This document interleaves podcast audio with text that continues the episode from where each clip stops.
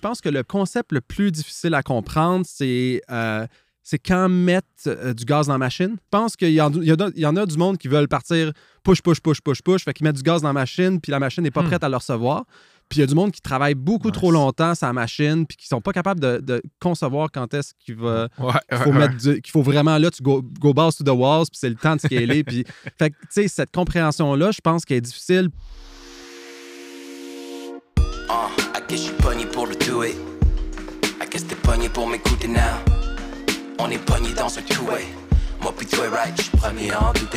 What's up, folks? C'est François Antinado. Bienvenue sur Ça se le podcast où on chance de croître un SaaS ou une carrière en SaaS au Québec. On est sur Spotify, Apple Podcasts et les autres. Pas game de vous abonner ou nous laisser un review. Merci à ceux qui le font, ça nous motive big time. On drop deux épisodes semaine, juste des discussions sans filtre avec des founders ou employés clés en SaaS. Si vous faites partie d'un SaaS québécois, allez sur saspass.com, cliquez sur le bouton Ajouter votre SaaS pour être indexé dans notre répertoire. On est rendu avec au-dessus de 200 compagnies. Vous pouvez aussi maintenant modifier le profil existant. Il y a un beau bouton mauve pour ça. Le prochain événement, ça a lieu aujourd'hui, jeudi le 7 septembre, à Montréal dans les bureaux de Workleap, qui était précédemment Gsoft. Les billets sont dispo sur Eventbrite, bannière de notre site, en show notes. Il en reste à peine, donc réservez le vôtre bientôt. Ça va être un live podcast avec le cofondateur Simon de Ben, donc ça promet. Ok, segment la job du mois, ça se passe. Et pour septembre, la job du mois, ça se passe chez Four Waves, une cool plateforme de gestion d'événements académiques et scientifiques. Ils sont à la recherche d'une personne en développement web back-end ou full stack. Ils ont le vent dans les voiles, une solide équipe tech en place, puis des bons défis de produits. Il y a beaucoup de monde que j'aime et que j'estime dans cette startup. Si vous ou une personne dans votre réseau avez le profil, cliquez sur le lien Job du mois dans les show notes ou allez sur saspace.com slash la job du mois sans tirer. Vous allez y trouver aussi une entrevue sur la culture de l'entreprise et la nature du poste avec Mathieu Chartier, fondateur, et Gabriel Robert, CTO. Ok, segment commandité Service SaaS. Pour septembre, le service SaaS en spotlight, c'est Baseline, une firme d'accompagnement et d'implémentation en intelligence artificielle. Baseline ont aidé plusieurs PME et SaaS à prendre le contrôle de leurs données puis à intégrer des solutions d'intelligence artificielle pour prendre des meilleures décisions produits puis de commercialisation. La team est remplie de monde talentueux en passant des geeks avec des PhD en AI aux développeurs full stack qui peuvent implémenter des solutions custom. Ils ont une approche no bullshit. Ils commencent par comprendre les enjeux d'affaires, faire du sens de vos données, puis proposer des processus et features incrémentales en vous assurant euh, d'être autonome à travers tout ça. Il y a aussi souvent plusieurs subventions qui sont dispo pour travailler avec des pros dans ce domaine-là, donc il y a moyen de ne pas exploser son budget. Il y a une entrevue avec David Beauchemin qui est dispo dans les show notes sur saspace.com slash partenaire avec un S slash baseline et sur notre channel YouTube. Si ça vous intéresse d'en savoir plus, David et sa team peuvent jaser avec vous, voir s'il y a un fit, puis c'est gratis. Check them out sur baseline.québec. Il y a un contact form directement sur la homepage. Vous pouvez aussi glisser dans les DMs de David Beauchemin sur LinkedIn. D'ailleurs, si vous voulez son histoire complète puis un paquet d'exemples concrets, il est venu sur le pod comme invité, épisode 41, écoutez ça. Aujourd'hui sur le pod, je jase avec Thomas-Louis Lafleur, partenaire chez Le Chiffre, une firme de services comptables numériques pour start-up et PME. Le Chiffre, c'est une compagnie fascinante qui se sont taillés une place unique dans le monde souvent euh, bas brun de la comptabilité. Sont très tech-enabled puis ils ont des opinions fortes. Ils ont un paquet de compagnies SaaS puis tech comme clients, donc ils en ont vu d'autres, comme on dit. On parle de SaaS au Québec en général. On va toucher sur des trucs comme les profils stéréotypés des founders, la place que les finances doivent avoir, les lacunes d'éducation financière et stratégique, les subventions en tech puis plusieurs autres sujets. On touche également sur le nouveau projet de Thomas Louis, Cifero, du Productized Service pour automatiser la gestion de vos finances d'entreprise. Ah, puis Thomas Louis répond à l'ultime question Es-tu un influenceur LinkedIn? Alright, on passe au show. Let's go.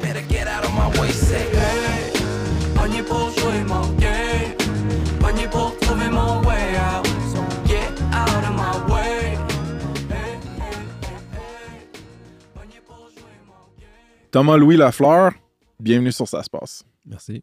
Comment ça va aujourd'hui? Ça va bien. Ça va bien. euh, en direct de Québec.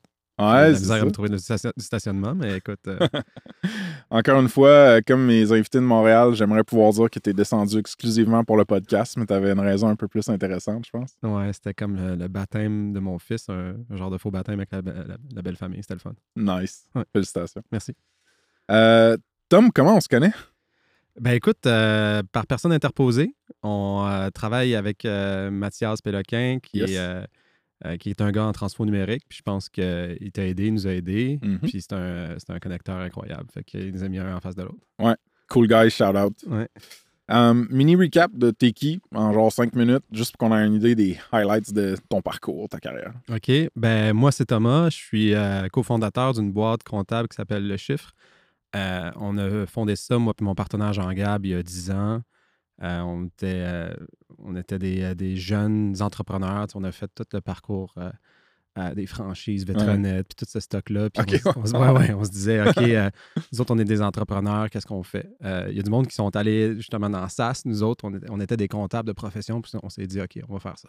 C'est le père à, à Jean-Gab qui était comptable? Ouais, le père à Jean-Gab, c'est un, OG Bob Brun. OG Bob Brun, tu sais, ce qu'on appelle un comptable agréable. là. Euh, fait que, euh, il, a- il- tu sais, il est entouré comme de. Tu rentres dans son, dans son bureau, puis c'est des montagnes et des montagnes de papier. Oh, wow. Fait que c'est lui qui nous a appris les bases du métier, puis nous autres, on est partis de ça, puis on l'a amélioré. Très hot. Ouais. De, de comptable agréable, no shit, c'est la première fois que j'entends ça. Ouais, C'est ouais, bon. c'est quand même une expression du milieu. Là. Puis euh, le chiffre, à part être un excellent vilain dans James Bond, euh, c'est quoi le chiffre? Ben, le chiffre, à- la base, on est un bureau comptable. là. Fait que, euh, tu sais, on. euh, sauf que très vite, en fait, en voyant le père de Jean Gab, on s'est dit, OK, ben, c'est possible de faire ce qu'il fait lui, mais beaucoup mieux. On était. Euh, on était de notre génération, puis on voyait, puis on était des entrepreneurs. Puis on se dit, OK, mais comment est-ce qu'on répond à nos propres besoins? Ouais. Euh, comment est-ce qu'on s'adresse, on s'adressait à notre propre comptable? Quels outils on utiliserait? Euh, puis c'est un peu comme ça qu'on a monté à la boîte. Fait que dix ans plus tard, on est rendu, on est rendu une, cinquantaine de, une cinquantaine de personnes à Montréal, mais partout. Là, on a des gens à Québec, on a des gens partout dans le monde. Puis quand tu dis on va pouvoir euh, creuser dans la différenciation du chiffre plus tard, mais Ouais. quand tu dis mieux, qu'est-ce qu'on on pouvait faire ça, ce qu'il faisait, mais mieux, c'est-tu surtout au niveau de réduire les montagnes de papier qui l'entourent? Ouais, ben la première, euh, mettons, notre première orientation était clairement technologique, là, parce qu'on disait, c'est juste en termes de workflow, sa façon de travailler, euh, tout ce qui était, tu sais, même la communication avec les clients, les systèmes qu'ils utilisaient, on se disait non, ça, ça n'a pas de bon sens. Euh, puis après ça, ben écoute, euh, tu sais, on a, on a innové, on a essayé d'itérer sur à peu près tout ce qui était dans la profession, là, donc les structures de cabinet, comment est-ce qu'on gère le monde, Mm. comment est-ce qu'on... Fait que, tu sais, il y avait cette, cette innovation-là de, de technologique. Après ça, il y a eu l'innovation de processus. Puis après ça, il y a eu l'innovation un peu plus euh, managériale, un peu plus euh, new school. Comment tu fais pour innover quand les exemples autour de toi sont plutôt de tradition et non d'innovation? Ouais. Ben, c'est erreur? ou- euh, ben oui, beaucoup d'essais-erreurs. puis C'est pour ça que ça nous a pris du temps à arriver où est-ce qu'on est. Euh, tu sais, la, la première des choses, c'est que moi, j'ai jamais fait de grand cabinet. Fait que j'arrivais à- vraiment avec une page blanche. On s'est dit, on va faire Ouais. un cabinet comptable, mais j'avais jamais travaillé dans un cabinet comptable. J'étais en corpo euh, en sortant de l'école. Euh, fait que déjà là, on commençait avec une page blanche, puis ça fait dire qu'on n'avait pas vraiment de raccourci. Fait qu'effectivement, te rendre jusqu'à destination, ça te prend plus de temps, mais tu prends des chemins qui n'ont pas été empruntés jusqu'à présent. Ouais. Fait que, euh, tu sais, parfois on se dit, OK, on a, on a bien trop loué pour se rendre là. Euh, puis, mais c'est l'expérience qui rentre, mais ça fait que euh, quand tu arrives à destination finale, ben, tu es à une place vraiment différente des autres. Fait que, Absolument. ouais. Très cool. Ouais. J'ai une question d'ultime importance pour toi, pour vraiment nous, en- nous enchaîner dans le pod. Est-ce que tu es un influenceur LinkedIn? Euh, non, ben écoute, c'est micro-micro, là. Euh, j'ai comme. euh, on s'est comme dit il y a un an et demi à peu près que LinkedIn, c'était comme. En fait, tu sais, normalement, un comptable, ça réseaute. Ça va, euh, ça va dans les événements, puis moi, j'ai ça pour mourir. fait que, fait que j'ai comme dit, bon, ben, c'est quoi l'équivalent de réseauter à puissance 10? Puis LinkedIn, c'est ça. Fait, dans le fond, t'aimais quelque chose, puis t'es même pas obligé de répondre à ce que le monde dit. Là. Fait que euh, moi, j'ai comme trouvé que c'était la façon de, réseauter à, à- à puissance 10 sans Ouais. avoir à se déplacer jamais, ce qui fait vraiment avec mon tempérament. Euh, fait que c'est- puis là, j'ai commencé à faire ça, puis tu sais, tu te crées, euh, tu crées des, euh, une cadence, puis à un moment donné, le monde commence à répondre. Puis euh, aujourd'hui, je suis un micro-micro-influenceur, mais, euh, mais quand même, tu sais, ça m'a donné des opportunités. Je pense qu'en partie, aujourd'hui, je suis là grâce à ça. Absolument. Puis, tu sais, fait que je continue, je continue de parler de choses qui intéressent les gens. Je parle de finances, je parle d'affaires, je parle des problèmes, en fait, qu'on voit au quotidien avec nos clients. là. Moi, j'ai. J'ai essayé de percer sur Twitter. Ouais. Un bref moment, ça a été un flop euh, monumental. Euh, puis je m'étais fait, je m'en rappelle, un tout petit euh, calendrier de médias sociaux personnels. Puis là, j'alternais en différents formats de contenu pour tester puis tout ça. Euh, J'avais mis une structure qui servait à rien, honnêtement. Hmm. Est-ce que tu. Ça, c'est moi qui est curieux, là, mais est-ce que tu mets du temps à genre réfléchir? OK, comment. De quoi je veux parler cette semaine? Comment je vais en parler? Ouais. Mais il y a comme l'idée générale qui était de dire OK, ben j'ai des piliers de contenu, je vais travailler là-dessus, je vais reformater. À chaque six mois, on va reprendre le même contenu puis on va le mettre différemment. Puis ça, c'est comme. Tu sais, un vrai. Quelqu'un qui est vraiment structuré avec les médias sociaux va utiliser cette approche-là. Ouais. Ah, puis moi, je suis vraiment incapable de faire ça. Ok, Fait que c'est ce qui arrive, c'est que euh, je suis dans le char, euh, je pense à quelque chose, j'arrive, je l'écris. euh, puis là, j'ai une inspiration, puis je vais écrire 10 posts en une heure. OK, Fait c'est que bon. ça, ça dort. Puis à un moment donné, je vais relire ça, puis je vais le reformater, puis là, je vais le pitcher. Parfait. Euh, fait que j'écris beaucoup de mots, mais c'est pas tant structuré. La seule, Super. la seule structure que j'ai, c'est que j'écris mes mots à l'avance. ouais, fait que je, intéressant. je suis pas comme devant la plage blanche quand même. Je me dis, ah, OK, il faudrait que je. C'est un buffer un petit Exact, peu. ouais. Nice. Ouais. Puis écoute, là, on, on parle un mot, tout ça. Le copywriter en moi, parce que c'est là que j'ai vraiment commencé ma carrière, tu sais, Mhm. a vraiment, vraiment trippé quand je suis arrivé sur votre site web. Parce que j'ai fait shit, c'est clean, c'est concis. Il y a des jeux de mots Mhm. qui fit avec la brand. Mhm. Le chiffre, bon, Mhm. premier sur toute la ligne, on fait parler les chiffres. Ouais. C'est Ouais. vraiment. euh, C'était le camp, puis c'est quand même clean. Ma question pour toi, c'est ça vient de quel cerveau, ça? Surtout le mien. J'ai eu de l'aide. Euh, mais, euh, tu sais, moi, j'ai jamais, jamais étudié là-dedans. J'ai jamais fait ça. Mais j'ai quand même un intérêt. J'ai lu Ouais. beaucoup. J'aime ça écrire. Euh, Puis j'aime ça écrire avec mon ton. Pas d'emoji, pas. Tu sais, puis tout le monde me dit, hey, tu pourrais faire ça de même, tu aurais plus de reach, ça serait plus Ah. c'est intéressant, mais je suis incapable de changer ma façon d'écrire. Fait que, tu sais, le, le ton un peu irrévérencieux qu'on a, les Ouais. jeux de mots, ça, c'est c'est beaucoup, Beaucoup moins. Ouais. Très hot. Je suis un fan. Euh, micro-critique constructive. Le scroll hijacking. Et Ouais. quand tu scrolls avec ta souris, genre, c'est c'est pas à la vitesse que tu voudrais, c'est le site qui décide comment c'est. Ça, par exemple, je suis pas Ouais, un mais fan. c'est- pas une- ma décision, mais en même temps, je savais même pas. Avant que tu m'en parles aujourd'hui, je savais même pas que c'était un problème ou c'était quelque chose. là. fait que, euh, Mais je pense que c'est une affaire têteuse, honnêtement. T'as pas vraiment besoin de mettre de la bande passante là-dedans. Euh, T'as mentionné rapidement Jean-Gabriel, euh, famille Crevier, c'est ça? ouais, c'est ça. Ça, c'est ton partner, Ouais. mais c'est aussi ton pote. Ouais. Euh, Parle-moi de lui un peu. C'est quoi votre relation? Ben, c'est un vieux, euh, c'est un vieux pote de, de secondaire. OK. Tu sais, on s'est connus en secondaire 3, puis euh, déjà, on se parlait de projets qu'on voulait faire. Nos, nos chemins se sont séparés, puis on s'est retrouvés à un moment donné. Euh, lui travaillait chez Gsoft. Oui. Euh, il avait fait un EY, etc. Travaillait chez Gsoft, moi, maintenant Workleap. Euh, moi, j'étais chez Cascade. Puis là, il m'a comme dit Hey Thomas, tu- ça te tenterait-tu de revenir à Montréal? On pourrait se partir de quoi? T'étais où? J'étais à, j'étais à Calgary, après ça, j'étais à Victo. Ma blonde était à Montréal.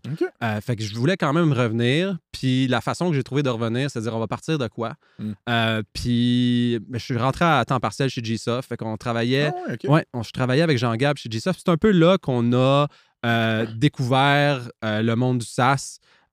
puis le Ouais. monde, le monde de la techno, parce que quand Jean-Gab est rentré, il était une quinzaine, puis aujourd'hui, ils Ah sont ouais. 450. Euh, Workleap ou GSoft, ça a été notre gros client pendant longtemps.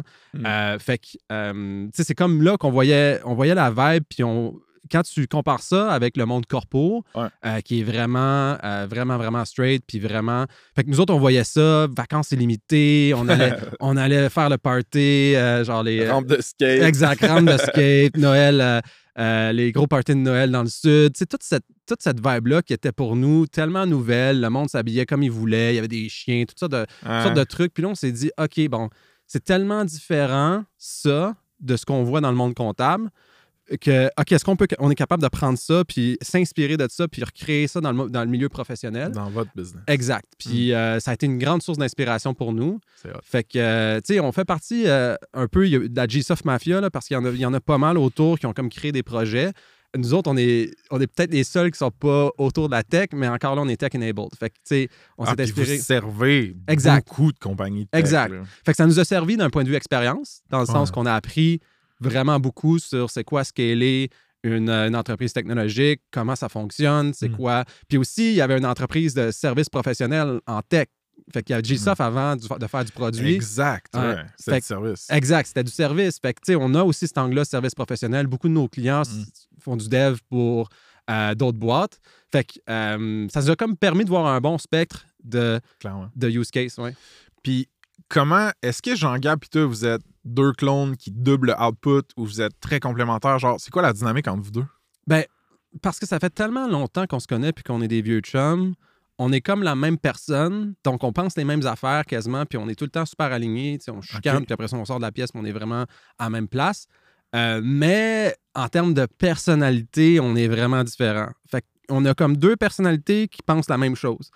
Moi, je suis plus. euh, euh, la, lui aime dire que je suis le côté euh, givré du, du mini-wheat. Fait que euh, givré parce que je suis créatif, pas parce que je, euh, je, je en permanence. Euh, mais, euh, mais, euh, mais non, c'est ça. Fait que, tout ce qui est créatif, explosif, euh, chaos, Vision. vision, ça, c'est pas mal moi. Euh, tout ce qui est, euh, meat and potato, s'assurer que les choses arrivent, puis que, tu sais, Hmm. euh, Jean-Gab est vraiment, vraiment bon là-dedans. là. Fait que, euh, ouais. Fait que vous avez cette dynamique, c'est intéressant. ouais. Vous avez, si je peux me permettre l'expression, comme transcendé les bas bruns. Ouais. Big time. Cette, cette vision-là archaïque de, de ce milieu-là, de la comptabilité, de la finance, tout ça. Euh, fait que la question, c'est si le chiffre était euh, une paire de bas, ce serait quel style de bas? Euh, c'est drôle à dire, mais euh, tu sais, moi, j'assume parfaitement notre aspect bas brun. OK? Tu sais, je suis très prête à dire qu'on est une paire de bas bruns montés jusqu'aux genoux. c'est comme. Je sais pas. euh, euh, souvent, les gens essaient de se détacher de l'image Ouais. euh, l'image comptable, puis ils vont le dire, nous autres, on n'est on pas des comptables, on n'est pas plates, etc. Nous autres, on n'a jamais senti le besoin de faire ça. On voulait que ça exude de nous autres, on voulait que ça soit Mm. quelque chose qui se sent. Puis on dirait que si on abandonnait l'idée qu'on est des bas bruns, ben ça viendrait un peu. euh, on viendrait un peu abandonner ce contraste-là. Fait que j'aime mieux qu'on a des bas bruns jusqu'aux genoux, puis que le monde fasse comme Ouais, ouais, ouais, ils sont, c'est vraiment des comptables, mais on dirait que ça file pas comme un comptable que de dire OK, on va avoir des, des, euh, des bas multicolores, puis les gens. funky. Exact, ouais. Parce que là, euh, même si. euh, bon, euh, oublions cette, cette analogie-là de bas brun, puis juste prenons un portrait d'une firme comptable classique, Ouais, ouais. puis un portrait du chiffre. Ouais. Il y a beaucoup, beaucoup de différences. Puis dans vos communications, dans votre verbiage, il y a des histoires comme numérisation. Il y a des trucs euh, au niveau de cabinet cloud, d'automatisation. Si je prenais un point de vue cynique, euh, c'est comme beaucoup, beaucoup, beaucoup de buzzwords. Euh, euh, mais ben, d'un point de vue réaliste, mettons, comment est-ce que ces choses-là font que le chiffre, c'est différent? Ouais. Mais tu sais, quand on a commencé il y a 10 ans, justement, on avait une orientation technologique, mais c'était pas clair. On n'avait pas les buzzwords encore pour travailler. Euh, puis rapidement, on a vu que le cloud, puis tout ce qui était app, puis intégration no code, c'était vraiment, vraiment, vraiment puissant pour déployer puis itérer rapidement dans des business qu'on voyait. Ouais. Fait que c'est comme l'orientation qu'on a pris, puis on, on était comme des extraterrestres il y a 10 ans. là. Aujourd'hui, QuickBooks, tout le monde utilise ça, mais Ouais, ouais, c'était ouais. vraiment de la merde il y a 10 ans, puis il n'y avait pas vraiment personne pour servir ça. Puis, quand, on, quand on sortait les apps de nos téléphones pour présenter ça à nos clients, tu nous envoies plus de papier, on a de l'OCR qui travaille. Puis le, le monde était comme Ah, c'est quoi ça? Puis aujourd'hui, il n'y a pas un cabinet comptable qui opère pas comme ça aujourd'hui. là. Fait que, euh, fait qu'on était comme un peu avant-gardiste dans ce ni- à ce niveau-là.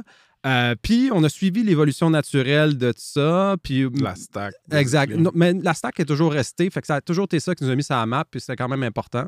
Fait que tout, tout ce qui est transfo numérique, qui est ultra buzzword, Ouais. on le fait encore. Euh, puis ce qui est comptable naturel, on le fait, mais à notre manière. Puis ce qui a vraiment évolué dans les dernières années, c'est notre capacité à. On a tellement vu d'entreprises technologiques, que, euh, puis des entreprises dans nos créneaux, qu'on est capable de se positionner vraiment en tant que conseiller stratégique puis aider dans les étapes de croissance. Fait que, tu sais, from, euh, from pre-seed to A, là, on est vraiment, vraiment dans notre sweet spot. là. OK, intéressant ça. Ouais. Puis, ça, c'est quelque chose, j'ai l'impression, pas que c'est un luxe, mais c'est un talent ou une compétence qui s'acquiert à travers le temps et l'exposition. Ouais. Ma question pour toi, c'est clairement que c'est un facteur différenciateur d'avoir une firme comptable qui connaît la réalité et les struggles de faire un SaaS, mettons, ou ouais. du e-com, Ouais. ou euh, du service en tech. Ouais. Est-ce que tu formalises cette expertise, ces conseils-là dans ton offre de service? Ou est-ce que c'est juste un genre de ultra nice to have qui arrive on top? Ben, plus que ça avance, plus qu'on le formalise. Intéressant. ça- à un moment donné, tu veux que ce soit pas juste Jean-Gab et moi Ouais. qui soyons capables de s'asseoir devant l'entrepreneur tech puis de dire regarde, voici les prochaines étapes de ta croissance, voici stratégiquement comment est-ce qu'on pourrait euh, se rendre où est-ce que tu veux te rendre. Euh, fait que oui, il y a un parcours que tu dessines, il y a une compréhension de l'entrepreneur, une compréhension de son space que nous, on veut insuffler à l'équipe. Puis tu as comme le playbook, le chiffre pour euh, qu'on dessine pour dire OK, mais comment est-ce que toi, du même parcours qu'on a fait, nous, à travers Gsoft, dans le fond. là. OK. Tu sais, oui, tu as l'exposition client qui est vraiment bon, mais tu veux aussi avoir euh, tout, le, tout le, le, euh, les- le- le knowledge ou la connaissance qui va te permettre de t'asseoir devant un entrepreneur qui est quand même. L'entrepreneur tech, c'est une bébite spéciale parce qu'il euh, il, il est vraiment, vraiment fort dans certains, euh, dans certains créneaux Ouais. mais il n'y a, souvent pas le, le- le business background qu'un entrepreneur de deuxième ou troisième génération va avoir. Fait que, euh, fait que les entrepreneurs de tech sont pratiquement tous de première génération. là. C'est très rare que tu vas voir genre. C'est vrai, hein? euh, fait que euh, t'as pas papa maman qui est comme je sais pas pour toi là en fait Non, euh, euh, non, non, définitivement pas. très, très première génération. Ma mère avait beaucoup dans côté entrepreneurial en elle. Là, puis, tu sais, niveau dynamisme, prise de décision, les assumer, bouger, j'en ai retiré beaucoup, mais en termes de genre EBITDA. ou- Exact. genre, tu comprends-tu? Genre, exact Mon, man, mon, éducation financière, elle a été à travers Snipcard tranquillement, puis c'était pas moi qui s'en occupait le plus. Puis aujourd'hui, c'est une, de- je suis ca- je suis capable de le dire, c'est une de mes lacunes en tant qu'entrepreneur. J'aurais Ouais. besoin de m'entourer, mettons, de monde comme vous. ou Exact. whatever, fait que tu sais t'as pas tu fais pas partie d'une vieille famille que leur Non. comptable que le père ou la mère est comme hey, c'est comme ça que ça fonctionne fait que euh, fait que tu sais ça, ça fait que euh, t'as des t'as du monde super technique Mm. super intelligent euh, tu qui, qui comprennent le produit qui comprennent le monde puis là quand tu parles de finance avec eux autres c'est comme oh man tu sais ça devient parfois ça devient shaky là fait que Ouais. ouais Puis, t'as-tu. hmm, Parce que là, clairement, mettons, à, à travers, tu fais pas juste des posts sur LinkedIn. Tu sais, je t'ai en- je t'ai vu dans les entrevues, je t'ai vu sur certains mé- médias côté plus PR. Mhm. euh, bon, dans tes one-on-one relationships avec Mhm. les entrepreneurs, tu vas Mhm. donner des conseils. Fait que tu commences, je pense, ou t'as une vision de l'entrepreneur tech moyen au Québec quand Ouais. même aguerrie. Ouais. Qu'est-ce que tu penses qui manque le plus dans l'éducation de, de- de l'entrepreneur SaaS moyen? Ouais. Ben, il y a comme. euh, tu sais, comme tu dis, mettons que l'entrepreneur tech est une page blanche financière. Puis quand il commence, là, il commence, puis là, après ça, il va apprendre. Son comptable va y apprendre des choses, son avocat va y apprendre des choses, les autres entrepreneurs, puis la vie va y apprendre des choses, Ouais. l'expérience. Euh, mais souvent, ce qui va éduquer l'entrepreneur d'un point de vue financier, c'est le VC. Euh, puis c'est la culture, la culture de Mhm. Silicon Valley, puis tout ça. Fait que, euh, y a que, je trouve qu'il manque de diversité ou de compréhension fondamentale, fondamentale de, euh, d'un point de vue euh, structure financière, c'est quoi qui fait le succès d'un projet? Fait que tu as comme le VC qui, lui, ses intérêts sont importants, donc c'est valo, valo, valo, Croissance. euh, croissance, cours à, tu sais, euh, le genre, le, le train en feu, là, où est-ce que tu mets du charbon jusqu'à temps que le monde sorte du train puis qu'ils sont encore en vie, mais sont quasiment à destination. fait que- mais il y a tout le temps l'entrepreneur que lui est pogné dans le train, euh, à moins que tu réussisses à faire un exit. Fait qu'il y a des, il y a des bonnes, euh, il y a des bonnes histoires à ce niveau-là, mais on dirait que c'est comme la seule histoire ou une des seules histoires qui est racontée. Tandis qu'il y en a plein d'autres. Il y a- tu sais, il y a- oui, il y a la notion de bootstrap, mais encore là, bootstrap, tout, tout le monde a l'impression que c'est tu fais avec peu de moyens, mais il y a, il y a comme. euh, fait que moi, ce que je trouve qui est le, qui est le plus. euh, qui est le plus. euh, c'est ça. Fait que soit tu es éduqué par le VC, ou soit tu es, éduqué par l'industrie traditionnelle, mais vraiment, Mm. le SaaS, c'est comme. C'est bizarre parce que c'est entre les deux. Tu sais, as le chemin croissance qui est comme un chemin qui est connu, classique, mais qui n'est pas connu par l'industrie traditionnelle. Puis, tu as le chemin euh, profit, cash flow, qui est très bien connu par, les- euh, par, par le trad, mais que les VC, c'est pas leur intérêt premier parce que leur but, eux autres, c'est de faire x10, x100, fois, euh, fois- en fait, x10, c'est pas suffisant, c'est euh, c'est Ouais, ouais. x100 plus. là. Ouais. Qu'est-ce que. y a-tu des concepts de base que tu répètes souvent ou des, des apprentissages que tu partages souvent que c'est comme chaque fois que je rencontre un entrepreneur, ça sous la majorité, disons, faut que je leur rappelle comme que ton EBITDA, c'est important plus Ouais. que ta croissance. Ouais. Ou genre, ta croissance, tu sais, dépendamment d'il est sur, où sur le spec, là, plus bootstrap, Ouais. je veux avoir, être euh, free cash flow, du profit, ou l'autre, juste de la croissance. Y a-tu des choses que tu répètes souvent, mettons? Oui, oui, puis je pense que le plus, le concept le plus, euh, qui est le plus difficile à comprendre, c'est euh, quand mettre euh, du gaz dans la machine. Comme Ah. il y a. break puis push. Exact, break puis push. Je pense qu'il y, y en a du monde qui veulent partir push, push, push, push, push. Fait qu'ils mettent du gaz dans la machine, puis la machine n'est pas Hmm. prête à le recevoir. Puis il y a du monde qui travaille beaucoup Nice. trop longtemps la machine, puis qui sont pas capables de, de concevoir quand est-ce qu'il va. Ouais, qu'il faut, ouais. mettre du- qu'il faut vraiment là, tu go, go balls to the walls, puis c'est le temps de scaler. puis, fait que, tu sais, cette compréhension-là, je pense qu'elle est difficile. Puis ça, c'est juste une notion, c'est Hmm. presque mathématique, c'est une notion de métrique, c'est une notion de. euh, tu sais, une fois que tu com- tu comprends les métriques fondamentales de ta business, ben, tu es capable de prendre ces décisions-là. Mais c'est. Ça, c'est pas intuitif. Il faut que Ouais. tu l'aies travaillé, il faut que tu l'aies vu. Puis après ça, comment tu mets du gaz? Tu euh, est-ce que Ouais. tu il y a souvent du monde qui vont aller chercher des prêts pour des choses qui sont super risquées, puis là, ils backent ça au niveau personnel, ça fait pas de sens. Il y a du monde qui veulent pas backer des trucs personnels quand, d'un point de vue métrique, ça fait que du sens. Huh. Fait, que- fait que, tu sais, il y a. euh, C'est quoi le type de gaz que tu mets dans la Exact, machine? exact. À quel moment? exact. Fait que- toi, t'as as eu de l'exposition à tellement de parcours, justement, de tracés différents, que Mhm.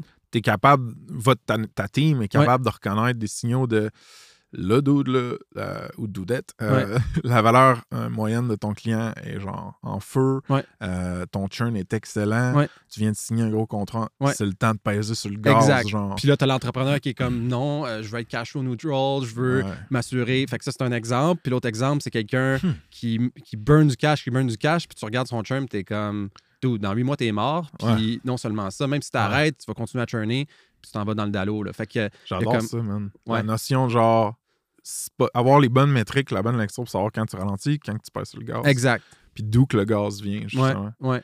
Euh, Est-ce que tu as dû faire réaliser des choses très difficiles à des entrepreneurs des fois, que sur le coup, ils étaient en crise ou ils voulaient rien savoir de toi, puis que plus tard, ils ont fait Ouais, ça c'était la bonne décision, merci. C'est vraiment difficile à faire. Parce que les entrepreneurs, c'est les gens les plus têtus qu'on peut pas rencontrer sur une planète. Là. Ils ont comme. Tu pourrais leur mettre le- ça d'en face. Fait que. euh, c'est un problème que, qu'on vit souvent. Puis moi, je pense que je suis assez à l'aise euh, parce que j'en ai vu Humainement Puis c'est ouais. exact. Je peux créer le rapport qui me permet de faire ça. Euh, mais tu sais, souvent, c'est mon équipe qui est comme Hey, le client s'en va dans, dans, Dans le mur. dans le mur, qu'est-ce que je fais? Sais, moi, je suis comme ben, un tableau, premièrement, m'ont dit, là, tu sais, chiffres, arrête de dire, là, tu sais, dit d'en face, là, puis mets du rouge, genre, dans six mois, t'es mort. fait que, euh, ou dans deux ou trois mois parfois, tu sais, Ouais. euh, mais c'est c'est tough. C'est Ouais. tough parce que, euh, oui, tu as l'aspect financier, mais tu as toutes les promesses, tout le, euh, tout l'ego qui est avec ça. Tu sais, tu veux pas. euh, c'est tough euh, à- avouer que, que le plan que tu as présenté à tout le monde, puis tout le monde, ça inclut tes parents, puis ta blonde, puis tout ça, qui va pas se réaliser comme tu veux. Hmm. Fait que, il- Parfois, parfois c'est tough à réaliser, mais je pense qu'on est vraiment bien positionné parce qu'on a ce rapport de confiance-là, puis on a accès aussi à l'information que pratiquement personne a accès Ouais. dans une business. Ouais. On a parlé de quelque chose euh, d'intéressant un petit peu offline, c'est la notion de trop de finances versus pas assez de finances. Puis là, je parle Ouais. pas d'argent, mais je parle un petit peu plus d'instrumentation, puis Ouais. de- d'outils, puis de lecture, puis Ouais. d'analyse financière dans une compagnie. Ça ressemble à quoi trop, puis ça ressemble à quoi pas assez, genre? Ouais. Ben, dans le fond, euh, tu sais, pas assez, je pense que les, les- les exemples sont légion. Tu sais, c'est de pas comprendre l'idée du cash flow, pas comprendre l'idée de métrique, Mm. pas comprendre c'est quoi, euh, qu'est-ce que les finances peuvent apporter, puis apportent dans une business, puis Ouais. c'est quoi, euh, c'est quoi la place que ça doit avoir? Quand c'est trop, souvent, justement, c'est quand l'influence du VC est trop importante, c'est qu'on a trop le chiffre magique en tête, puis Mm. on ne travaille pas assez sur fondamentalement, on n'est pas assez patient. Faire un produit puis faire de quoi qui est, qui est, qui est, Sticky, hein. qui est sticky, c'est pas facile, Non. ça prend du temps, ça prend du te- des tests, mais le monde qui, ont, qui met du cash dans le business, puis le monde qui veulent que tu fasses fois 1000, puis qui ont trois ans parce que justement leur fonds, euh, leur, leur fonds est fini à, à ce moment-là, ben tu sais, tu veux, ils veulent, ils veulent que tu ailles vite. puis ils veulent que tu. Sauf que sometimes you gotta take the time. Tu sais, Mhm. tu, tu peux pas juste espérer. Puis quand tu vas trop vite ou tu vas trop vite au marché ou qu'encore là, tu burns, mettons que là, tu dis, OK, ben là, c'est le temps de peser sur le gaz, mais Ouais. ton produit n'était pas prêt, Hmm.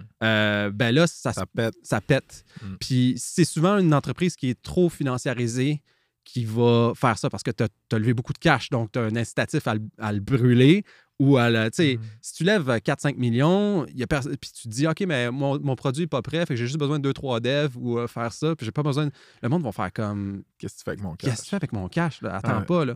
Fait que, tu sais, il y a. Ouais. T'as-tu déjà été. ex- Mettons la discussion qu'on a là. Ouais. L'as-tu déjà eu avec un ou une VC et l'entrepreneur ou juste toi puis le VC? As-tu déjà dû, toi, être un peu l'espèce de porte-parole du au VC de Yo, faut qu'on relaxe? Oui, puis tu sais, nous autres, on a une orientation très entrepreneur. Ouais. Tu sais, nous autres, on est le bras droit d'entrepreneur. Fait que Ouais. moi, mon but, c'est que le, La business. marche, la business marche. Puis c'est. euh, pour moi, on les, on les regarde tout en termes de game éternel. Là. Même si l'entrepreneur n'est pas là, ce que tu as créé, oui, ton intérêt est important, mais ce que tu as créé, est-ce que, est-ce Ouais. que ces intérêts sont, sont préservés? Euh, fait effectivement, d'une fois de temps en temps, ça nous met dans des positions où est-ce que c'est nous et l'entrepreneur versus the world. Sais, fait où est-ce que tu as le VC qui est comme non, tu comme, euh, tu sais, moi, c'est ça que je veux, puis c'est ça le plan, puis là, tu es Ouais. comme, ouais, mais, tu sais, fait que oui, ça arrive, puis euh, réputationnellement, des fois, il faut faire des choix. là. Fait que, euh, dans le fond, moi, je suis conscient, je suis conscient que dans, le- dans le space, il y a du monde qui sont comme, ah, le chiffre, euh, euh, tu sais, c'est ça, ils travaillent pas en équipe, ou des trucs de même, quand c'est juste qu'on a pris une position qui adversa- adver- adversariale par rapport au VC ou par rapport Ouais, à celui qui Mais qui était plus pro-entrepreneur. Mais la plupart du temps, les VC nous aiment. Là, je dis ça, euh, Ouais, je veux juste m'a- m'assurer. Euh, there's no bad blood. Là, on, est, on est quand même très, très bon pour au Mhm. moins rassurer le VC que les choses, les choses sont, en- sont, sont bien prises en charge. hein. C'est quoi la définition de succès financier, selon toi, pour un entrepreneur SaaS? Ouais, mais c'est ça. Tu sais, souvent, le- l'en- l'entrepreneur SaaS, à cause de la culture Silicon Valley, a l'impression que c'est l'exit à Mm. plusieurs millions. Puis il y a beaucoup d'envie hein, dans, le, Ouais. dans le secteur. Tu sais, tu regardes les autres, puis tu regardes Ouais. la seed round, puis là, euh, voyons, euh, c'est quoi déjà le site? Euh, euh, Crunchbase. Ouais, Crunchbase, c'est de quoi qui sort, puis là, t'es comme, ah, ils ont, ils ont raisé 200 millions, puis moi, genre, j'ai fait mon seed à deux, puis, tu sais, fait que là, puis fait que là, cette envie-là nourrit, nourrit ça, puis tu vois, tu vois ça, puis tandis que moi, les entreprises que j'ai vues avoir le plus de succès faisaient même pas partie de cette rat race-là. là.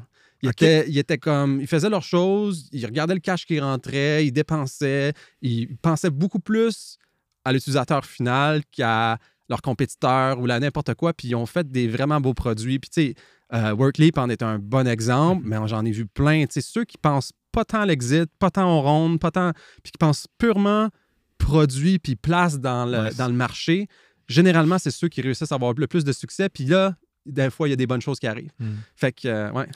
J'ai eu un, un épisode avec Bruno Renault de Jameo, si vous voulez l'écouter, le monde bien. qui écoute. J'étais à Ah, l'université avec lui. ah, nice! Ouais, ouais, ouais. Sweet guy, man. Il était venu ici aussi. Euh, Puis, tu sais, il disait justement qu'en tant qu'entrepreneur tech, tu as une espèce de pression qui build up autour de toi, de les nouvelles de TechCrunch, de Crunchbase, Mhm. de LinkedIn, de les rounds, Lavalo, non, non, non. Puis, c'est pas, comme tu dis, tu parlais de Rat Race. La vérité, c'est que c'est pas contre ces compagnies-là que tu compétitionnes. Mhm. C'est pas. Ton succès se mesure pas face au leur. Ton succès se mesure face à justement ta rétention, la satisfaction de tes clients, tes propres finances qui, qui, qui, qui, qui- vont bien. Je pense que tu es en compétition plus avec toi-même. Je serais curieux. hmm. Je serais curieux de voir à quel point. Mettons, tu as dit ceux qui, succès- qui, ont beaucoup de succès, c'est ceux qui ils se cassent pas trop la tête avec ce rat race-là, avec les, les rounds des autres ou tout ça. Est-ce que tu dirais que ces entrepreneurs-là que tu as vus ont moins d'ego que les autres? Est-ce que l'ego joue beaucoup? J'ai euh, j'ai rarement vu des entrepreneurs qui n'avaient pas des égos énormes. Il faut que tu le keep in check, là, mais la plupart des gens Hein. sont vraiment des gens qui, tu sais, pour affronter le monde de même, puis pour, il faut que tu aies confiance en toi à un haut niveau. Ouais. Fait que je dirais pas qu'ils ont moins d'ego.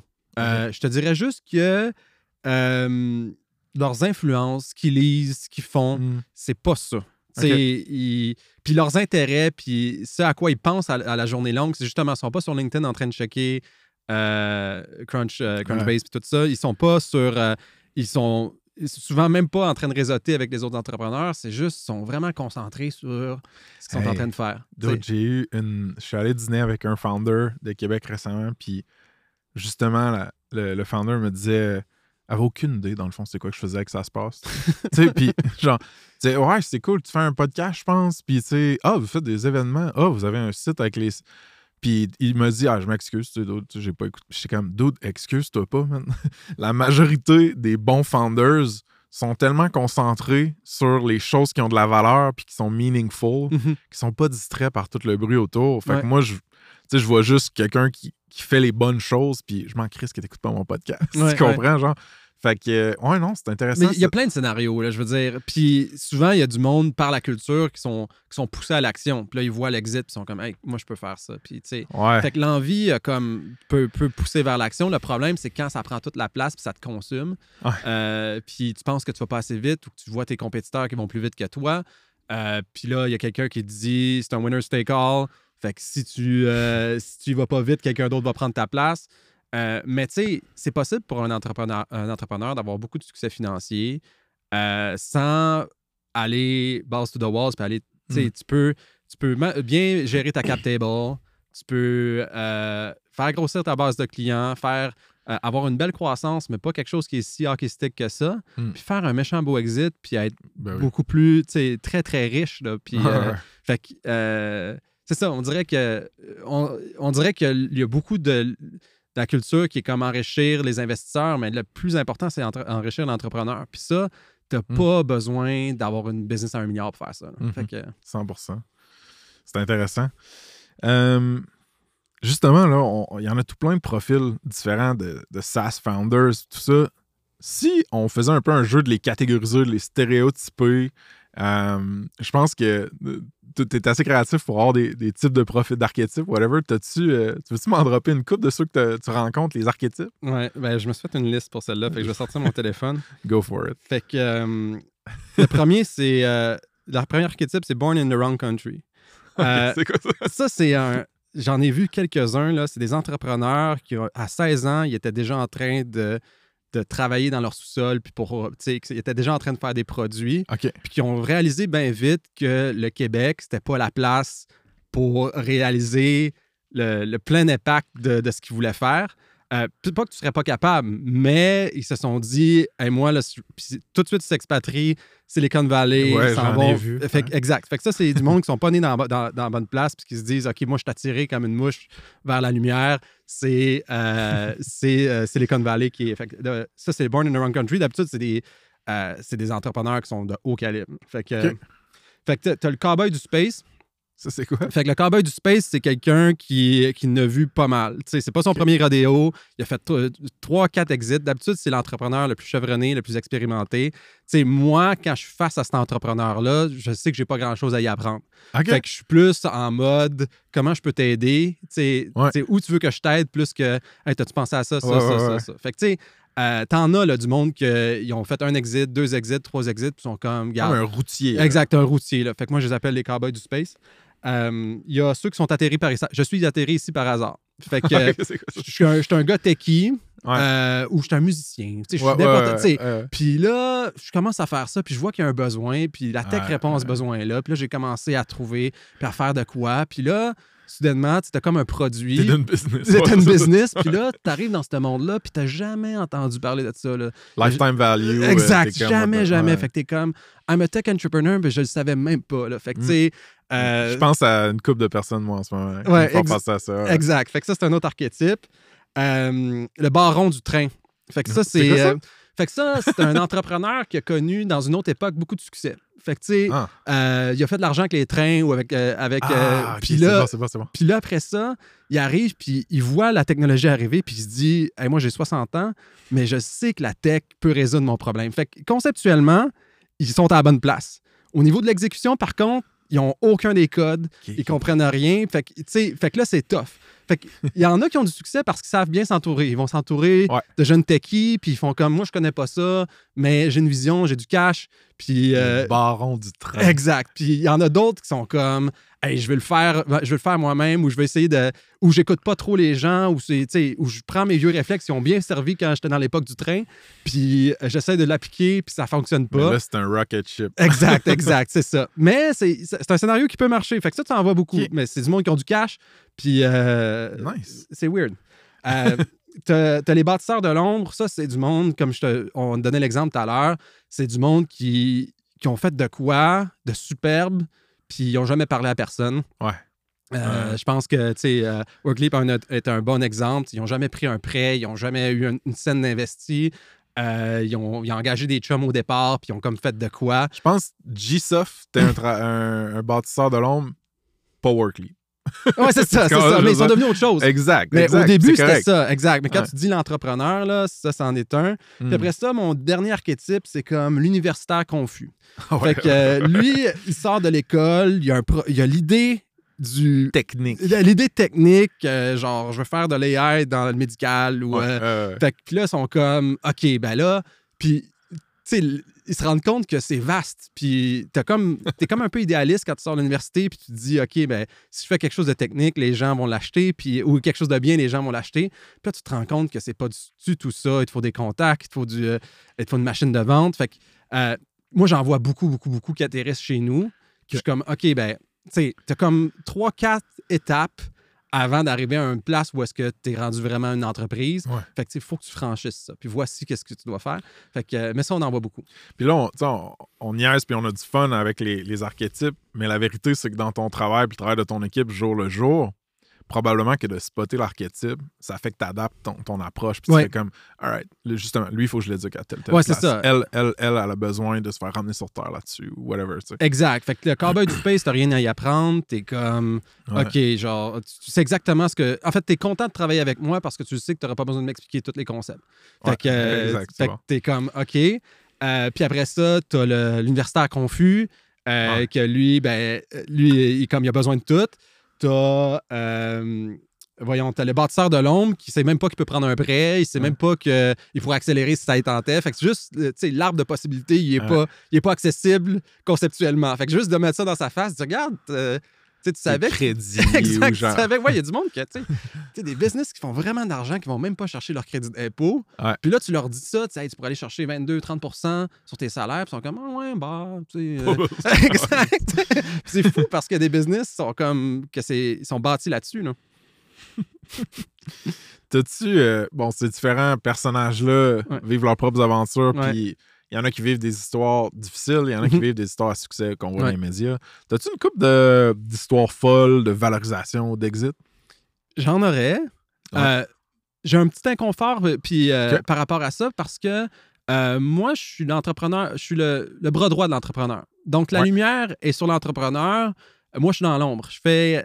puis, il y a des notions de secret professionnel, il y a des notions de toutes sortes de trucs qui fait que euh, je pense même, même pas que c'est à moi de raconter leur histoire. Fair enough. C'est. euh, fait que, euh, J'aimerais ça te dire oui, puis je pense que. Mais, mais c'est ça. Malheureusement, j'ai, je, vais leur, je vais leur laisser raconter l'histoire à ton podcast. Parfait, tu m'enverras une liste. Exact, c'est ça, c'est ça. Tu sais, t'envoies toutes les couleurs probablement, là, toi, côté financement. J'ai le goût que tu donnes justement plus de couleurs sur les méthodes de se financer qui transcendent juste soit t'es le train en feu VC ou soit Ouais. t'es le ramène profitable bootstrap. Ouais. Euh, comment le monde se finance? Y a-t-il des approches comme peu traditionnelles ou moins connues? Euh, ben, il y a plusieurs approches. Puis, tu sais, moi, je vois le. Tu sais, tu me parlais de Bootstrap puis, euh, puis VC. C'est comme un spectre. Puis, entre ça, il y a plein de choses. C'était des approches mixtes. Mm. C'est sûr que moi, philosophiquement, euh, ce qui finance ta business devrait être ton client. Tu sais, à peu près tout le temps. Ouais, ouais. Euh, ça, c'est facile à dire. Après ça, tu sais, les, les, euh, les mécanismes ou les leviers pour ta business sont pas tout le temps les mêmes. Euh, fait qu'après ça, il y a plein, plein, plein de, de, tu as les private equity, tu as les family office, tu as, les anges, tu as, les, t'as les banques, tu as la Mm. banque à charte, tu as les, t'as les. Avant Silicon Valley Bank, tu as les.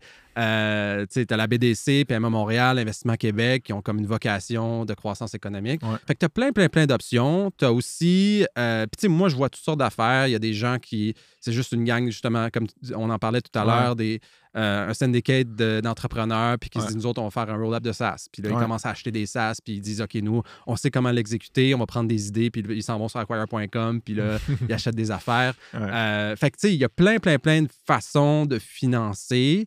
Euh, mais à la fin de la journée, tu sais, euh, moi, je reviens toujours à euh, peu importe la façon que tu le finances, ultimement, c'est le client qui doit financer Exact. ton, Le euh, revenu de service ou produit livré. exact.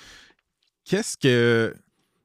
C'est personnel, mais j'ai le goût que tu m'expliques, pour moi puis pour l'audience, Family Office Mhm. versus Private Equity.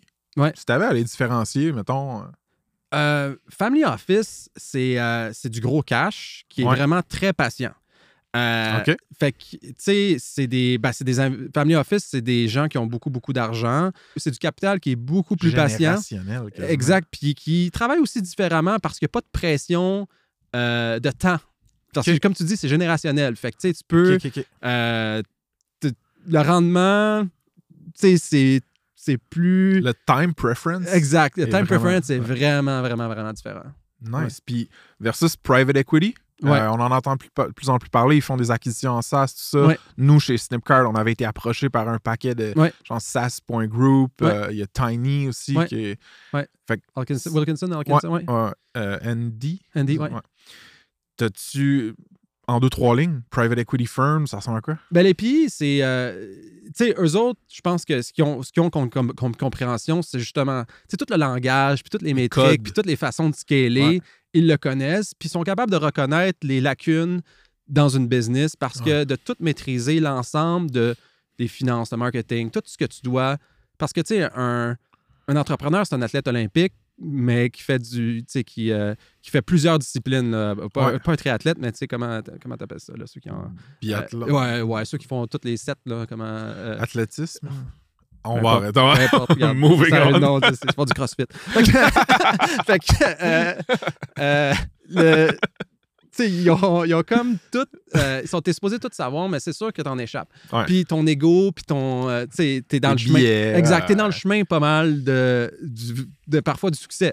Fait que euh, t'as amené, amené ça à certains endroits, puis ces, ces gens-là sont spécialisés dans dire OK, ben, euh, on va tasser le founder ou on va mettre le founder à la bonne place, puis on va scaler ça de façon beaucoup plus intéressante.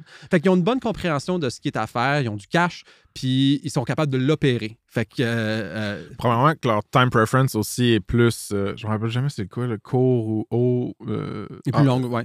En fait, ils veulent, c'est ça, ils veulent avoir un cash plus rapidement que les family office. Exact, exact. Puis, tu sais, je pense Mais que. moins rapidement que les VC. Exact, c'est ça. Exact. Ouais.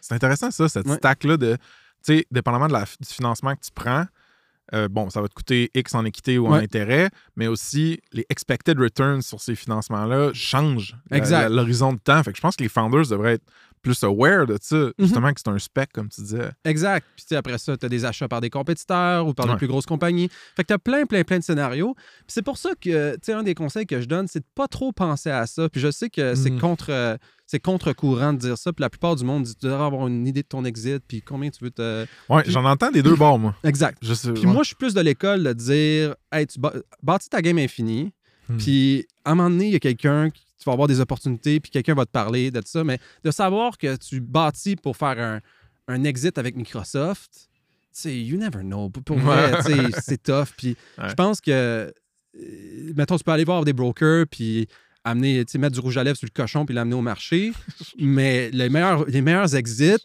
c'est toujours quand tu te fais approcher puis tu, tu le voulais même pas ou tu le savais pas puis tu n'étais même pas dans le besoin Ben, de. Moi, c'est ça, en fait, Ouais, qui ça. est arrivé. exact. By the way, désolé à ma blonde vegan qui vient d'entendre l'exemple de mettre du lipstick sur un cochon. Euh, ouais, non, comme tu dis, man, tu sais, on buildait pour les bonnes raisons, on aimait la, la game. Mhm. En fait, j'ai le goût qu'on fasse une parenthèse là-dessus. euh, c'est pas dans le plan, sauf que ça fait deux fois que tu parles de jeu infini, d'Infinite Games. T'avais Mhm. lu euh, le, le livre? Non. T'avais pas lu... Ah, Finite and Infinite, Infinite Games? J'ai jamais lu ça, non? T'es sérieux? Non. J'ai Ok. lu pas mal, mais j'ai pas lu ça. Ah, ben, j'étais sûr que le Ouais. concept, ben, on, on en reprendra ça offline, Ouais, puis ouais. on en parlera, mais c'est une super belle euh, vision du monde, je trouve. Ben, c'est comme ça qu'on a créé le chiffre aussi. Là. Tu sais, moi et mon partner, on avait l'idée long terme. Puis avoir une, une perspective long terme sur peu importe ce que tu fais. euh, tu sais, pour, pour réussir un flip, il faut vraiment que tu sois ultra expérimenté. Puis pour réussir un flip en SaaS, euh, c'est un autre niveau de compréhension de la game. Ouais. Fait que, oui, quelqu'un qui l'a fait pas mal peut peut-être flipper, puis peut peut-être dire, OK, je vais Mhm. prendre ça, mais pour la plupart des gens, t'es mieux de dire, hey, c'est ma maison, puis je vais vivre dedans longtemps, puis je vais la construire comme du monde avec les bonnes. euh, fait que, ouais. Très intéressant, ça. Euh, aux deux personnes à qui je réfléchis, euh, avec lesquelles on discute de projets qui écoutent, on s'en reparler de ce point-là. On a brièvement touché sur les crédits. Tu sais, on disait crédit d'R&D, blablabla. Ouais. T'as-tu l'impression qu'au Québec, nos compagnies tech dépendent trop de subventions, de crédits puis de programmes gouvernementaux? Ah, c'est une question qui est tough euh, parce que d'une partie, ça m'avantage moi puis ça avantage mes clients. Ça Ouais. veut dire que, tu sais, Ouais. on s'entend tout ce qui est euh, CDAE, crédit Ouais. de développement des affaires électroniques, tout ce qui est recherche et développement, tout ce qui est crédit, multi- crédit multimédia. Euh, tu sais, ça, ça, ça nourrit pas mal l'organisme. Puis il y a du monde qui vient de s'installer au Québec pour faire ça grâce Ouais. à ça. Ouais. Euh, fait que, tu sais, je suis pas dans la main qui te nourrit, fait que j'aurais pas tendance à dire que c'est mauvais. Sauf que philosophiquement, moi, j'ai toujours un inconfort à choisir les gagnants, puis pourquoi pas Mm. d'autres euh, d'autres Mm. industries. Euh, tu sais, c'est pas juste, c'est ça, il y a pas juste l'industrie de la tech, euh, Ouais. il y a plein d'affaires. Gaming. Et c'est ça, il y a des. Fait que, je sais pas, c'est c'est vraiment une. C'est vraiment une réponse qui est, qui est difficile. Puis moi, je sais que ces crédits-là et ces subventions-là sont intégrés dans ces business-là. Fait que c'est même plus comme un anan après. Tu sais, ça fait partie du modèle financier. Puis en fait, il y a beaucoup d'entreprises qui ne fonctionneraient pas sans ça. Bon, Fait que- si ouais. je mets mon chapeau full hyper capitaliste libertarien, Ouais. on s'entend que en théorie, le marché devrait euh, récompenser ou justifier ta survie, ta croissance. Ouais. Juste le marché. Ouais. Pas genre. euh, Ouais. Bon, je suis pas de même dans la vie, là. euh, Envoyez-moi pas des copies d'Ayn Rand ou whatever. mais. fait que, tu sais, il y a ce point de vue-là. Puis tu l'as dit d'une façon plus douce, plutôt. Tu as dit. Moi, je pense que la première méthode de financement d'une compagnie saine, ça devrait être ses propres clients, Ouais. les revenus qu'elle génère avec son Ouais. produit. Fait que, tu sais, c'est une, un, un très drôle d'équilibre. Puis comme tu dis, moi, je connais des SaaS qui euh, ils ont essayé d'enlever, puis ça n'a pas marché. C'était long. Il y avait de la paperasse, Ouais. puis tu sais, des, des- des- des bourses ou des subventions, puis tout ça. Puis ils ont fait justement fuck it. Mhm. Euh, nous, on fait, on, build notre produit, on le vend plus, puis on se finance avec notre- nos sales, nos Mhm. revenus. Euh, puis ça a marché pour eux. Il y en a d'autres que ils ont, dépen- ils ont eu une dépendance beaucoup à ces choses-là, mais c'est devenu des Christy de belles grosses business qui génèrent de la valeur, de l'emploi, plein d'autres affaires. Exact. j'ai l'impression que ça va fitrer aussi, je pense, avec le profil de l'entrepreneur. Mhm. Genre la psychologie de l'entrepreneur. C'est le genre d'affaire qui résonne avec toi, que tu as le temps, que tu es capable, que tu. Ou... Ben, je sais pas. Moi, pendant longtemps, on était, philosophiquement encore là, moi, j'étais plus dans bâtir des compagnies puis euh, Ouais. laisser faire ça. Mais en vérité, rapidement, tu te dis, c'est de l'argent qui traîne. Fait que, s'il y a un 20$ piastres qui traîne à terre, tu le ramasses-tu? Puis au début, c'était comme, on pointait dans la direction, on disait, il y a un 20$ piastres qui traîne à terre. Puis là, les entrepreneurs se penchaient pas pour le ramasser. Puis là, c'était frustrant parce que tu te dis, regarde, tu Ouais. une subvention de 125 000 qui était là, pourquoi tu l'as pas pris? Ben, j'avais pas le temps. Fait, Ouais. que- fait que là, ce qu'on a fait, c'est que récemment, on a bâti de quoi pour les aider à faire ça. Puis on a, ré- on a résolu ça parce que on a résolu ça Mm. parce on, il le faisait pas, parce que c'est pas Ouais. core, puis tu veux pas le faire. Fait que euh, ouais. Mais c'est drôle, hein, parce que ça. Tout ça, cet argent qui traîne sur la table, entre, Ouais. entre gros guillemets, là. Elle a un coût là quand même. Oui, elle a un Mm, coût ouais. sociétal, mais aussi. Euh, ça aligne les incentives des fournisseurs comme vous autres, ou Ouais. même des. Ouais, ouais, euh, il y a plein de monde qui vivent de ça là. c'est- ça, euh, c'est fucked up. ouais, ça n'a pas de bon sens. Là. Mais tu sais, Mais au Québec, on- je pense que c'est. Écoute, bon, je connais pas beaucoup, beaucoup les autres marchés, mais je sais que, mettons, c'en est un marché où est-ce qu'il y en a beaucoup de ça. oui, oui, puis mais en même temps le Peut-être grâce à ça, puis après ça, tu peux dire, ah, c'est les universités, ou c'est Ouais. euh, puis si on avait un environnement fiscal plus compétitif. Tu sais, il y a plein d'affaires qui, qui c'est pourraient- une grosse discussion. Exact. ouais. C'est une grosse discussion. puis C'est un peu complexe pour moi qui est un layman en économie puis en, Hmm. euh, en finance. Ben, tu sais, je pense que je suis, je suis mieux que la moyenne des ours, mais encore là, je suis pas la- l'autorité. euh, de dire c'est quoi qui est bon, c'est quoi qui est mauvais. Fair enough. Mon inclinaison serait un peu moins, puis laisser, euh, laisser un peu plus les. euh, tu sais, pas, pas choisir les gagnants, pour moi, serait une, Mhm. meilleure, une meilleure façon de, de- de- de fonctionner. Mais en même temps, le, le space technologique est tellement puissant, puis ces décisions-là qui ont été prises il y a longtemps, de dire, hey, nous autres, l'industrie du Ouais. jeu vidéo, on mise là-dedans, euh, l'industrie créative, l'industrie de la technologie, on mise là-dedans. Puis aujourd'hui, c'est tellement fort, puis ça sert quand même bien nos intérêts que je me dis, OK, ben, il y avait tout Ah bien. euh, ou est-ce que ça se serait passé quand même juste parce qu'il y avait le talent?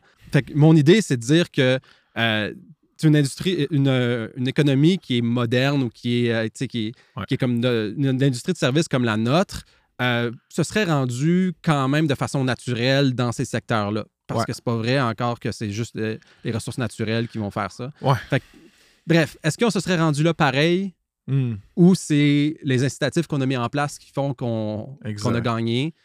Euh, je sais pas, je pense. Non, mais c'est- je pense que c'est une.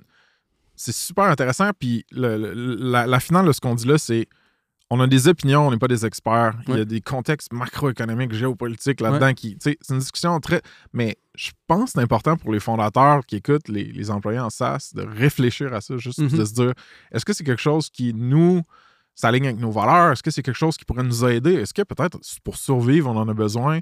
Euh, puis qui, qui peut m'aider là-dedans autour? Puis tu sais, il y a Ouais. des firmes comme le Chiffre, mais il y a des. Bon, il y a, des plein, gens, plein, plein. ça. Il y, a, il y a des gens qui font juste ça. Tu sais, t'as aidé avec euh, un genre de broker de subvention. Exact. là. Mais moi, le conseil que je donne, Ouais. c'est si tu veux pas t'en occuper, au moins donne ça à quelqu'un, parce que c'est là. Tu sais, Ouais, exact. Fait que- Prendre la, prendre Pas- la cote de la personne qui va te le Exact, faire. exact. Ouais. C'est- là. Puis, Ouais. d'un point de vue compétitif, là, quand tu regardes tout, tout le. le- Ouais. Si tu le prends pas, tu es moins compétitif que ton, ton voisin, puis tu es supposé tout faire en ton pouvoir pour être le plus compétitif dans le marché. Exact, c'est ça. A- j'ai pas beaucoup d'arguments pour dire euh, fais-le pas. faire ça, ouais, Ouais. exact. Fair enough, man. Puis là, euh, t'as lancé ou tu, tu es en train de lancer un nouveau projet qui s'appelle Cifero. Ouais. Tu veux-tu m'en parler un petit peu? Ouais, OK. Euh, ben, tu sais, j'ai été un peu dans le space technologique Ouais. pendant deux ans. J'ai été dans une entreprise de pharmacie, euh, e-com un peu. Euh, j'ai vendu mes parts, ça n'a pas fonctionné. Euh, puis je suis revenu avec le chiffre, puis j'ai toujours eu cette idée-là créative en moi. Euh, puis là, j'étais comme, tu sais, j'ai toujours eu un peu, tu sais, je vais au Startup Fest, puis à tous ces endroits-là. Puis à chaque fois, j'ai un peu en moi l'idée de dire, OK, mais moi aussi, je pourrais être un entrepreneur technologique, puis moi aussi, tu sais, en, puis, mais en vérité, j'ai appris à m'assumer avec des années, là, je suis un comptable. Fait que, mais, mais, euh, mais c'est ça. Puis là, je me dis, OK, mais euh, comment est-ce qu'on nourrit ça? Puis comment est-ce que. Tu sais, ce qui arrive aussi, c'est que les SaaS vont, vont déployer pas mal de, de logiciels. Ouais. Puis euh, souvent, il y a besoin de- d'avoir des service providers autour. Ouais. Tu sais, Ouais, nous autres, on a fait ça à travers, autour du stack financier. Que, plein, plein, plein d'entreprises géniales ont déployé, puis les entrepreneurs ont ça dans leur stack, puis sont comme, ben, comment je m'en occupe? Ouais. Fait qu'un comptable qui sait se servir du stack financier des apps modernes, ça a quand même beaucoup de valeur. Absolument. Fait que pour nous, je pense que c'est. En ce moment, il y a plein, plein de- d'entreprises technologiques qui font des choses bien, mais le servicing de ça est quand même, est quand même un problème. Fait que Sphero, c'est une façon de, de servicer des, encore là des, des, des apps Mhm. qui ont pas. qu'il y a personne qui sait vraiment comme. Ben, il y en a, mais il y en a peu qui savent comment les supporter. Fait que Hmm. c'est un. C'est quand même un play qui est, fa- qui est plus facile à exécuter, qui, qui joue dans nos forces, euh, puis qui vient, euh, il vient, comment dire, créer des synergies avec ce qu'on a déjà. J'essaie de illustrer un problème que vous pourriez régler, puis tu me dis si je me trompe ou pas. Ouais. All right. Je suis entrepreneur SaaS, mettons, Ouais. ou disons SaaS. Euh, ma business commence à générer de plus en plus de revenus. J'embauche des gens, j'ai une paye, je roule une paye, tout ça. Euh, bon, je- ça marche plus être sur Google Sheet ou sur euh, avec la, la personne comptable de- du quartier tu sais, qui m'aidait sur, le- sur le side. Fait que là, je mets QuickBooks Online, Ouais. mettons, dans ma compagnie. Ouais. Je commence à agacer là-dedans. J'ai pas trop le temps. Je suis comme, hostie, il y a tout plein de features, tout plein d'affaires tout le temps. Ouais. Je sais pas si je le fais comme du monde. Euh, un, une offre de service comme Cifero pourrait arriver et dire nous, on catch ça à 100%, on est pro, on va te l'opérer. À la base, le chiffre fait ça. OK. Cifero, c'est plus euh, tu sais, la base de QuickBooks puis Xero. Euh, nous autres, on dit on va le, on va le spin-off puis on va l'offrir aux US et au Canada.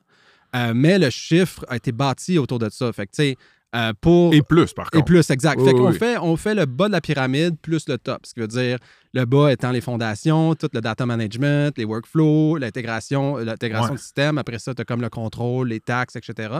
Puis en, en haut, tu as, tout ce qui est euh, Stratégique. Ouais. conseil.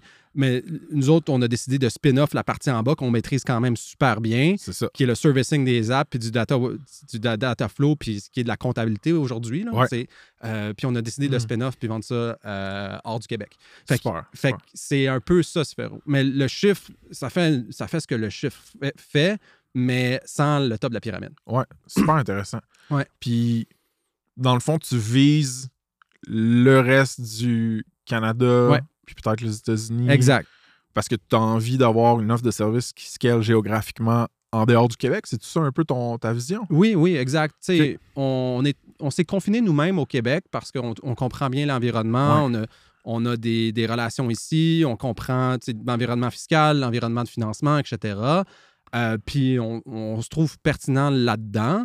Euh, mais à travers ça, on a fait des choses très, très bien dans notre. euh, dans la façon qu'on opère. Fait que c'est de dire, OK, est-ce qu'on peut prendre ça puis le multiplier dans d'autres marchés? Fait que c'est ça le projet. Puis t'es rendu où là, là-dedans?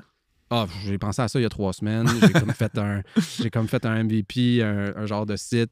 Je Ok. vais, je suis en train de le tester. OK, Euh, fait que dans le fond, là, on prend des clients qu'on n'aurait pas nécessairement desservis avec le chiffre, puis on, Ah a- ouais. on utilise euh, cette approche-là pour. euh, pour euh, Fait que c'est un petit peu une manière de faire un move de volume puis down market pour le chiffre. voilà. Right? Parce que le chiffre bouge up market beaucoup.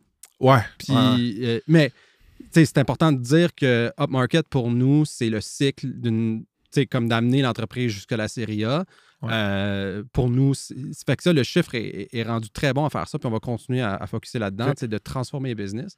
Ah, mais après ça, tu as comme un besoin de servicing Fondamental. fondamental de ces apps-là.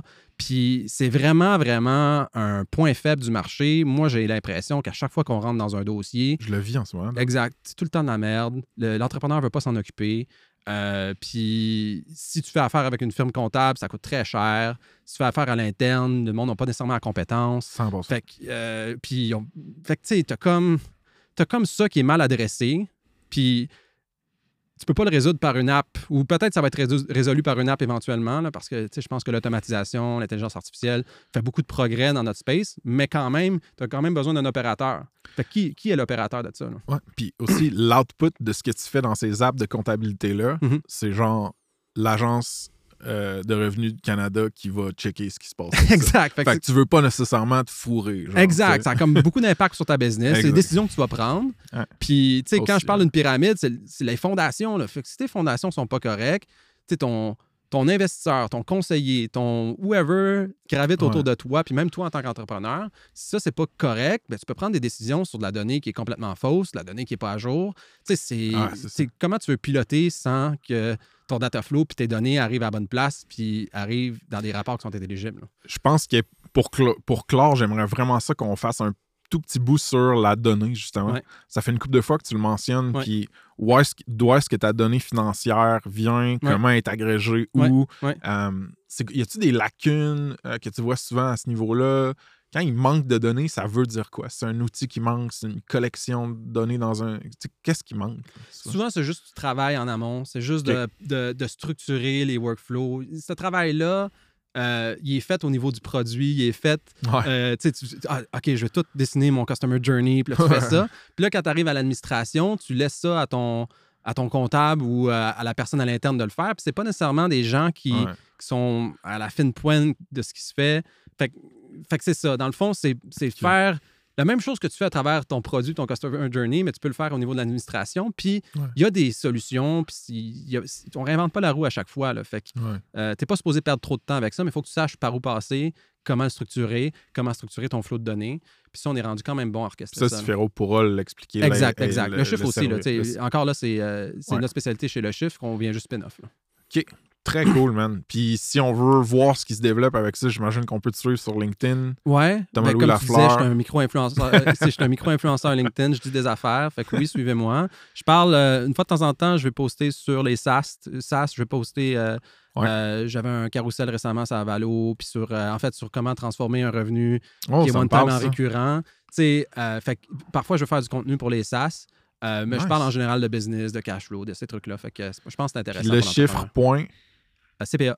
le chiffre point CPA, Ouais. si vous voulez euh, get in touch. Yes. Dude, merci tellement d'être venu. C'était vraiment bonne plaisir. convo. Ça fait plaisir, merci. Bye bye. Soul, yo, soul. C'est gratis pour le download et trop de hits savent même plus ce qu'est le pied danse. Mississippi dans le